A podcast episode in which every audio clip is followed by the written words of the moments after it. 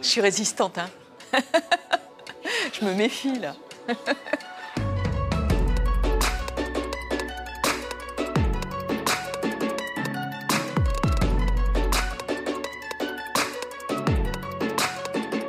Ce qui est intraduisible, c'est tout et rien. hein. Tous les mots sont intraduisibles, toutes les langues sont intraduisibles dans une autre, et pourtant, toutes le sont.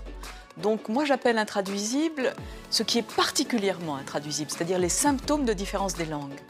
Et c'est le, le travail euh, autour de ces différences qui m'intéresse. Je prends un mot français pour que vous compreniez. Bonjour. Bon, je vous dis bonjour. Bonne journée.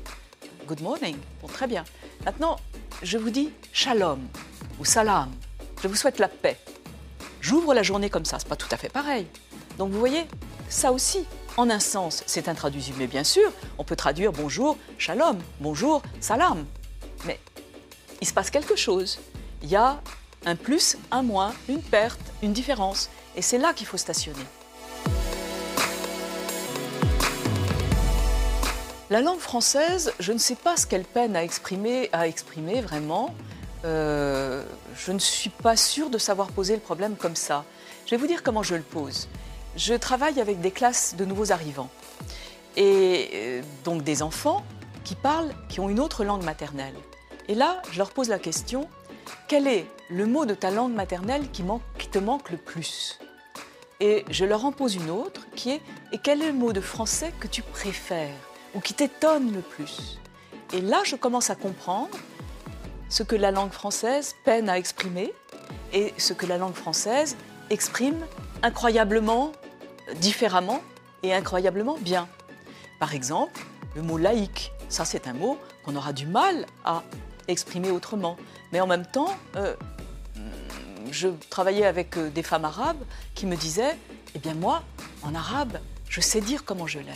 Je l'aime à vouloir mourir avant lui. Comment je dis ça en français? Voilà ce que la langue française, d'une certaine manière, peine à exprimer. Alors le globish, euh, le global English, c'est un sous-anglais, c'est une non-langue. C'est une langue de pure communication et qui sert à faire des dossiers et des expertises. C'est une langue qui sert à communiquer, mais le problème avec cette langue, c'est que, par exemple en Europe, elle fait comme si les langues de culture, c'est-à-dire le vrai anglais, le français, l'italien, euh, l'espagnol, l'allemand, n'existaient pas. Et on tend en Europe à remplacer l'ensemble des langues de culture par une seule pseudo-langue qui est le globish. Là, ça devient grave. Globish plus dialecte, comme si nos langues de culture étaient des dialectes. C'est ça le danger du globish.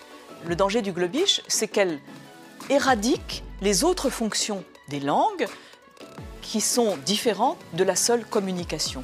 Des fonctions qui représentent eh bien, quelque chose de l'ordre de la culture, de la vision du monde et de la culture en tant que différentiel.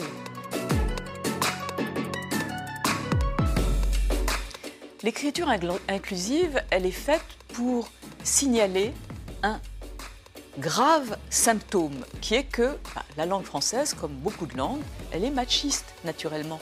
C'est-à-dire que, euh, pour le dire tout, tout bêtement, vous le savez tous, quand on met euh, un mot au masculin et 15 mots au féminin, eh bien l'adjectif, il s'accorde avec le masculin. Bon, alors on vous explique que le masculin, c'est un neutre. C'est, alors il y a un mot pour dire ça, épicène. Il est ni masculin ni féminin. Mais pourtant, l'accord, l'adjectif, il est bien mis au masculin. Donc, on va pas dire au masculin pluriel. Donc, c'est pas tout à fait juste. Euh, le diagnostic, dire que la langue française est euh, machiste, il n'est pas faux. Simplement, l'écriture in- inclusive, à mon avis, c'est pas du tout le bon remède. Simplement parce que moi, euh, je n'arrive pas à prononcer ni à lire correctement cette pseudo-solution. Si je vous dis cher euh, ami euh, euh, eh bien, je vous dis rien.